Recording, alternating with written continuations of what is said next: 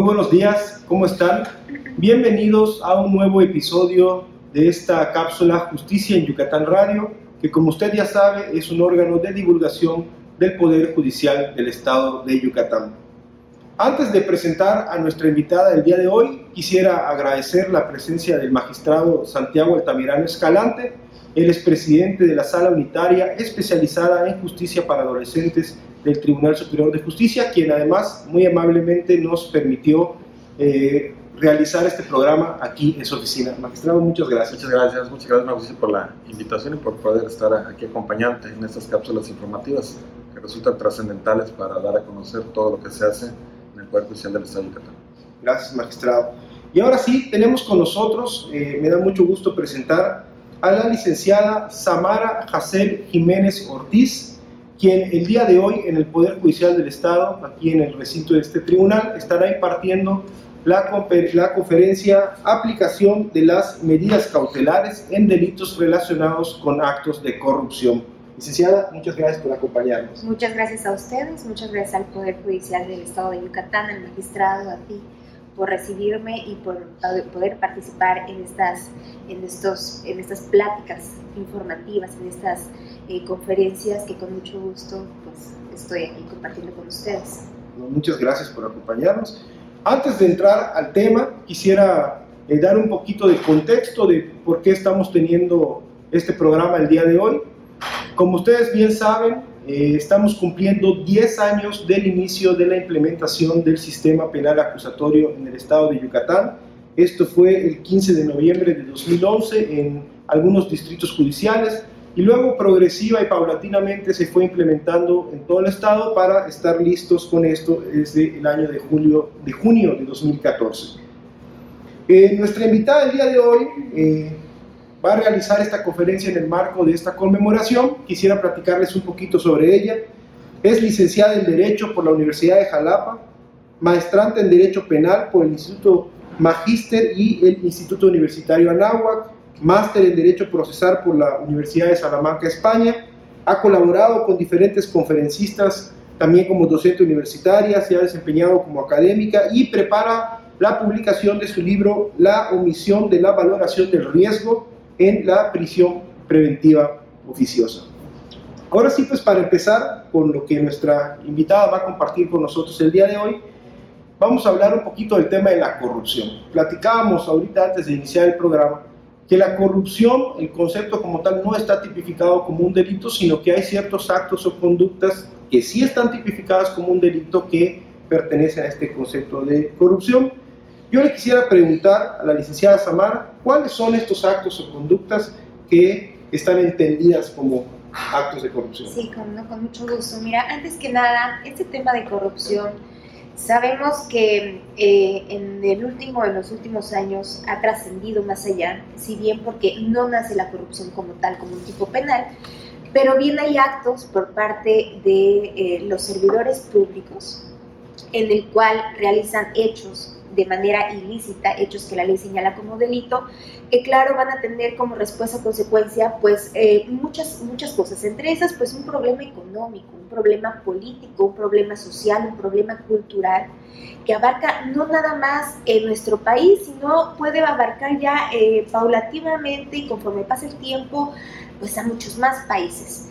El tema de corrupción sabemos, como bien dices, y como estamos celebrando los 10 años de la implementación del sistema acusatorio aquí en Yucatán, nuestro sistema se fue implementando, hoy el sistema de justicia, el sistema acusatorio, pues está prácticamente en todos los países, en todos los rincones del continente, es decir, en todas las partes de Latinoamérica. En nuestro país viene esta implementación ya por más de una década, como bien lo vemos, donde esta implementación comenzó en el estado de Chihuahua el 1 de junio del año 2007. Posteriormente se implementó en todo nuestro país el 18 de junio del 2016, abarcando ya todos los estados, en donde tenemos figuras de innovación como es la contradicción, la inmediatez, la publicidad. ¿Qué es lo que pasa? En el tema de corrupción, esta parte de publicidad se hizo más evidente, más palpable. ¿Por qué? Porque conocemos que ahora eh, las partes operativas, las, las, partes como tanto la fiscalía como la parte defensora, tienen esta parte de poder dar a conocer todos los puntos de vista y nosotros eh, como sociedad y como operadores ponernos en esta parte de sensibilidad para saber si están haciendo un acto de justicia o de impunidad. Es por eso que la corrupción es un tema ahorita de, de, tendencia, es un, tema que ahora no solamente influye a la parte operativa, a la parte jurídica, sino a la parte social, porque nos damos cuenta que los servidores públicos pues son la esencia del sistema y que no es posible que estén cometiendo ilícitos, porque si bien son el aspecto de justicia, entonces, esto es lo importante. Y como bien dices, eh, la corrupción no es un tipo penal. ¿Qué es el tipo penal? El delito como tal, ¿no? La corrupción no es, es la figura con, con que nosotros vamos a entender estos ilícitos. Entonces, los servidores públicos pueden cometer eh, algunos tipos penales a los que vamos a apuntar, que es la parte genérica de corrupción. Entre esos ilícitos vamos a encontrar, por ejemplo, el cohecho, hay que entender que hay cohecho y cohecho internacional, está el peculado, está el ejercicio ilícito del servicio público, está el abuso de autoridad, está eh, la coalición de servidores públicos también, ejercicio abusivo de funciones, tráfico de influencias, está enriquecimiento ilícito, está la confusión, está la intimidación. Entonces, esos son los tipos penales que pueden realizar los servidores públicos. Son en total 13 tipos penales que pueden realizar. Dentro de estos tipos penales resulta que no nada más los pueden realizar los servidores públicos, sino también lo pueden realizar los particulares. Dentro de esos tipos penales que les menciono hay cinco eh, tipos penales que tienen que ver como corrupción o con la corrupción que también puede ser una particular. Es decir, los podemos cometer tú, lo puede cometer yo, lo puede cometer eh, algún particular que no sea servidor público. Entre esos está, por ejemplo, el cohecho, el cohecho internacional, el tráfico de influencias. Y también es importante que ahorita que está lo de, por ejemplo, el compliance penal, que están los delitos que hacen las empresas, saber qué empresas también, como persona jurídica, no como persona física, pueden cometer estos delitos de corrupción, en donde también vamos a encontrar eh, algunos como el cohecho, cohecho eh, internacional y el tráfico de influencias. Entonces, la corrupción no es un tipo penal, compañero, pero sí desciende de eh, estos delitos que pueden cometer los servidores públicos y que por supuesto tienen que ser sancionados, porque como les digo, el delito que comete un servidor público va a trascender en, en un tema económico, jurídico y político. Entonces, bien, el tipo penal de corrupción no existe, es eh, genérico, lo engloba hacia tipos penales específicos que encontramos en el Código Penal. El magistrado, ahorita que nuestra invitada nos mencionaba un poquito de que los actos de corrupción incluso pueden ser cometidos por eh, particulares, no solamente por servidores públicos, y de manera muy específica hasta por empresas. Entiendo que ya hay empresas, sobre todo corporaciones grandes, que ya manejan el tema de compliance penal como un área específica, ¿no? precisamente para prevenir actos de corrupción, ¿no? para de cierta manera curarse en salud. Sí, efectivamente, creo que lo ha dicho muy bien el abogado, el conferencista, que la naturaleza de estas eh, decisiones que se han venido tomando y que han tenido pues, total influencia en la modificación estructural de las normas en nuestro país ha permitido que nos vayamos adoptando esta nueva cultura, dejando claro que eh, definitivamente, a pesar de que es un tema cultural, se ha convertido en una necesidad del Estado y de la sociedad queden claras las reglas eh, que deben de aplicarse precisamente para los actos, no solamente de los servidores públicos, sino también de cualquier ciudadano. En virtud precisamente de que ante la existencia de un posible hecho delictivo de esta naturaleza relacionada con tema de nuestra conferencista, pues hay la probabilidad totalmente clara de que no depende nada más de un servidor público, depende también muchas veces de la participación o no de un ciudadano. Por lo tanto, el establecimiento de reglas tiene que ser claro para todos, no solamente específicamente para los funcionarios o servidores públicos. Por lo tanto, yo creo que es muy pertinente el estar divulgando, el estar dando a conocer a través de este tipo de actividades académicas con gente de nivel, la, capacidad y la preparación académica, como la abogada, precisamente para dar a conocer cuáles son nuestras particularidades, precisamente. Lo siento, tengo problemas de conexión. Un tema, eh, aquel de que también vienen aparejados del nacimiento y el surgimiento de temas de transparencia, de temas de controles eh, dentro de las instituciones públicas a través de las contralorías, el tema relacionado precisamente con el establecimiento de reglas precisamente para la participación de los empleados dentro de las instituciones que bueno, todo es precisamente a raíz de esta nueva cultura. Definitivamente es algo que cuando pensamos que nos involucra a varias partes, ¿no? Se ha puesto de moda, se ha puesto de relevancia, es tendencia, como mencionaba nuestra invitada. A raíz de eso yo quiero traer a colación, ya para hablar un poquito sobre las medidas cautelares, la reforma de 2019 a la Constitución Política, en donde se establece que el Ministerio Público podrá, podrá solicitar la prisión preventiva oficiosa cuando otras medidas cautelares no resultaran suficientes para garantizar la presencia del imputado en un juicio.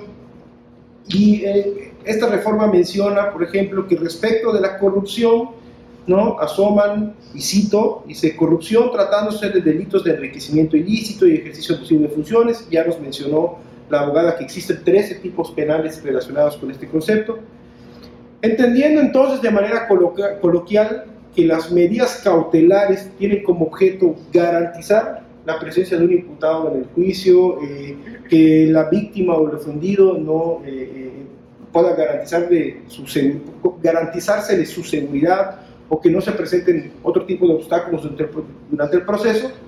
Me gustaría preguntarle eh, que nos ampliara la información sobre la naturaleza de las medidas cautelares, de qué tipo pueden ser. Muy bien, compañeros. Muy bien lo que dice el compañero y efectivamente, mire, veamos las medidas cautelares, la naturaleza. La medida cautelar, para todos eh, los que nos ven, pues son esas precisamente provincias, esas medidas que son aplicadas por un juez. En este caso es un juez de control. Y sí, la medida cautelar tiene fin establecido en nuestro Código Nacional de Procedimientos Penales en el artículo 153 viene la, la generalidad del por qué la medida cautelar y viene esas tres especificaciones que vienen también en 154, que sí, es la comparecencia del imputado, que exista una seguridad en sentido amplio para las personas, tanto para la víctima como los ofendidos, como los que están involucrados, y que no exista una obstaculización en el proceso. Entonces, la medida cautelar, el fin es garantizar todo el proceso penal, hasta su fin. El tema de medidas cautelares es importante que nosotros veamos que primero hay caracteres de las medidas cautelares y hay un proceso cautelar. Vamos con los caracteres. Todas las medidas cautelares, que pueden ser reales o personales, que pueden ser eh, jurisdiccionales o que pueden ser disciplinarias o administrativas, van a tener caracteres especiales. Instrumentalidad, eh, provisionalidad, eh, va a tener la procedibilidad, va a tener la contingencia, la universalidad, la flexibilidad. Cuando se aplica una medida cautelar, esta debe tener todos estos caracteres, porque si no tiene esos caracteres, entonces no funciona la medida cautelar y no hay una eficacia en el proceso. Y recordemos que el, proceso, el sistema penal o, o el derecho penal se va a legitimar en el proceso debe de haber un proceso eficaz para que exista un buen derecho. Entonces tenemos que tener esos caracteres. Ahora, hay una estructura, hay un proceso cautelar. Para que la gente lo entienda, en nuestro proceso cautelar, imagínense su cabeza que es como un triángulo, como el triángulo alimenticio, pero en este de proceso cautelar. Y vamos a tener tres divisiones. En un, primer, en un primer momento vamos a tener las providencias, eh, providencias eh, precautorias. En un segundo momento las medidas cautelares y en un tercer momento las medidas de protección. Las providencias precautorias va a ser desde el momento de la noticia criminal hasta un poco antes de la formulación de la imputación. Las medidas cautelares desde la formulación de la imputación hasta que exista una sentencia condenatoria o absolutoria, pero que hasta que exista una sentencia. Y fíjense que las medidas de protección o las medidas de seguridad pueden ser en cualquier momento del proceso. Y las medidas de protección tienen una esencia específica a diferencia de las providencias precautorias y las medidas cautelares, que es la protección de los derechos victimales. Entonces, las providencias las medidas de seguridad o de protección van a poder ser en cualquier momento del proceso. Entonces, ya estructurado este proceso, tenemos medidas precautorias, medidas cautelares y medidas de protección. Así tenemos que entender el proceso cautelar para que nosotros podamos decir, ah, ok, entonces en el tema de medidas cautelares, en el tema de medidas cautelares, en el artículo 155 del Código Nacional de Procedimientos Penales nos viene algunos tipos, en específico 14 medidas cautelares, que vienen de la menos gravosa a la más gravosa como la prisión preventiva. Dentro de la prisión preventiva tenemos la prisión preventiva justificada y la prisión preventiva oficiosa, donde viene eh, establecido en un catálogo delictuoso en específico en el artículo 19 y en el artículo 167 del Código Nacional de Procedimientos Penales, qué tipos penales ameritan la prisión preventiva oficiosa. Ahora, en el tema de las medidas cautelares es importante que mencionemos que si bien estas ya están establecidas y que nos dicen que al momento el juez va a aplicar esta medida cautelar de prisión preventiva porque está establecido en un catálogo delictuoso que es el 1967 correspondiente a la Constitución y el Código Nacional de Procedimientos Penales, también el artículo 156 del Código Nacional de Procedimientos Penales nos dice que puede haber una evaluación de riesgo y esta va a ser por parte del Ministerio Público. Ahora, punto muy importante, ¿quién puede solicitar la medida cautelar? En un primer momento y por excelencia el Ministerio Público, pero también puede ser el asesor de la víctima, ¿de acuerdo? Entonces, ahí también en el 154 del Código Nacional de Procedimientos Penales nos dice dos momentos importantes para la aplicación de la medida cautelar. La primera va a ser en la formulación de la imputación y la segunda o el segundo momento para aplicación de la medida cautelar fue, eh, o va a ser en el auto de vinculación a proceso. Entonces son dos momentos idóneos donde se va a poder solicitar la medida cautelar. Le repito, por excelencia el Ministerio Público la solicita. Y también puede ser la víctima o la parte de asesor, ¿ok?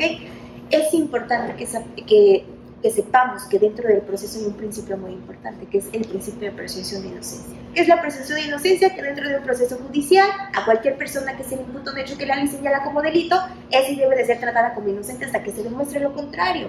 Entonces, debe de haber una dualidad. ¿Por qué? Por una parte, ver los derechos de la víctima, tanto en el proceso, en este proceso cautelar con los fines que me dijiste, que comentábamos, y también la parte de presunción de inocencia por, el imputado o a la persona que se le señala de cometer un hecho que ley señala como delito. Entonces, esta es la gran importancia y es importante ver que dentro de los eh, delitos de corrupción englobemos las medidas cautelares y sepamos cuál es la mejor. Claro, eso es con criterio de los juzgadores ¿no? Pero nosotros como operadores tenemos que saber quién puede solicitarla, en qué momento y el por qué. Entonces, eso es lo que te puedo decir del tema de medidas cautelares. Ahora, hay discusiones, porque hay mucho debate, por ejemplo, con el tema de presunción de inocencia. Eh, tenemos que tomar en cuenta que hay un populismo en donde nosotros creemos o la sociedad cree que el derecho penal es sinónimo de prisión, y no es así. El derecho penal no es sinónimo de prisión. La medida cautelar, por ejemplo, de prisión preventiva no puede ser ni siquiera englobada. La medida cautelar no puede ser una anticipación de pena, no puede ser una pena. ¿Por qué? Porque todavía están juzgando a una persona y no saben si cometió realmente un hecho que la ley señala como delito. Entonces es importante que en el tema de medidas cautelares abordemos la dualidad tanto de la función de la víctima como la presunción de inocencia del individuo del imputado. Como hemos mencionado, el magistrado Santiago Altamirano es el titular de la Sala Unitaria de Justicia Penal para Adolescentes. Yo te quisiera preguntar, magistrado, así a ojo de buen cubero, ¿no? Eh, ¿cuáles de este catálogo de medidas, cuáles son las que más eh, o de manera más común se aplican en Yucatán? Bueno, el tema lo ha dicho muy bien la abogada el tema de las peticiones de las medidas cautelares, por excelencia, el Ministerio Público siempre se va a ir por la madera base, hablamos de 14, pero de las 14 siempre la petición es directa a la prisión preventiva. Ahí ya no importa finalmente el hecho o la tipificación del hecho que ellos van a imputar, sino lo que importa es la percepción que tiene la sociedad sobre la actuación del Ministerio Público. Entonces lo toman de manera oficiosa la petición de la medida de prisión preventiva oficiosa bueno, me, me, me voy a, permitir, inclusive en la pregunta y desviando un poco del tema, también sucede en el tema relacionado con la justicia, decías tú y aclarabas puntualmente, penal para adolescentes, que finalmente toda la reforma constitucional para los, eh, la prisión preventiva oficiosa no aplica en el tema de la justicia penal para adolescentes. Entonces tenemos un doble trabajo, aquel del pensamiento relacionado con la sociedad, con la exigencia de la prisión de manera permanente y con la actuación del Ministerio Público con la petición de la prisión preventiva oficiosa, que en el caso de la justicia penal para adolescentes, insisto, con independencia que no aplica esta reforma del diseño constitucional, derivada precisamente de la existencia de una ley especial con sus propias reglas, pues se convierte en el segundo tema que cae en hombros precisamente de los integrantes del sistema integral de justicia penal para adolescentes para dar la explicación correspondiente de por qué no aplican este tipo de decisiones y este tipo finalmente de peticiones que también se vuelven oficiosas en el ámbito de la justicia penal para adolescentes por parte del Ministerio Público y que creo que no cambia en ningún lugar del país, siempre va a ser la misma, la prisión preventiva oficiosa. Muchas gracias, magistrado. Ahora bien, pues como hemos también mencionado, nuestra invitada el día de hoy estará eh, impartiendo una conferencia eh, aquí en el auditorio Víctor Manuel Severa Pacheco del Tribunal Superior de Justicia denominada aplicación de las medidas cautelares en delitos relacionados con actos de corrupción. Licenciada Samara, ¿qué podríamos agregar sobre esto? Sí, bueno, eh, específico como dice el magistrado cuando hacen la clasificación, bueno, es importante que conozcamos también la estructura de cómo clasificamos un hecho en temas de corrupción en cualquier tema. Aquí comparto eh, la dogmática del doctor Rubén Quintino Cepeda, en donde nos habla de la clasificación del hecho, tipo penal, grado de ejecución, forma de intervención, naturaleza, si es dolosa culposa, y si existe un concurso de delito, y si es real o ideal. Es decir, pluralidad de conductas, una sola conducta. Y esto lo vamos a ver en nuestra vida cotidiana. Yo lo pongo, yo lo pongo de ejemplo y trato de hacerlo para que nosotros, de cosas eh, de nuestra vida cotidiana, lo podamos pasar en un esquema específico como es el tema de corrupción. Es decir, si un niño saca un juguete y le pega a otro niño, entonces comete lesiones consumadas instantáneamente donde interviene el autor directo de forma de acción dolosa. Y eso lo vamos a trasladar a temas de corrupción. Cohecho consumado instantáneamente o permanentemente, donde interviene el autor directo o los autores directos en forma de acción dolosa. Entonces, en la clasificación del hecho, la parte del Ministerio Público tiene que hacer eso, hacer una evaluación. Es importante también, como dice el magistrado, la medida cautelar tiene una temporalidad, no puede ser permanente la prisión preventiva, como cuando hemos visto casos, casos mediáticos en donde la prisión preventiva como medida cautelar lleva 5, 6, 7 o hasta 10 años. El Código Nacional de Procedimientos Penales en el artículo 156 nos dice que la prisión preventiva solo puede ser máximo dos años. Una persona privada de su libertad en el proceso tiene que durar dos años. ¿Qué es lo que pasa si el proceso dura más? Se tiene que cambiar, se tiene que modificar una medida cautelar de las 14 que vienen en el 155 del Código Nacional de Procedimientos Penales. Las medidas, eh, medidas cautelares son aplicables para todo servidor público o para cualquier particular que comete un un hecho de corrupción que viene tipificado en nuestro Código Penal.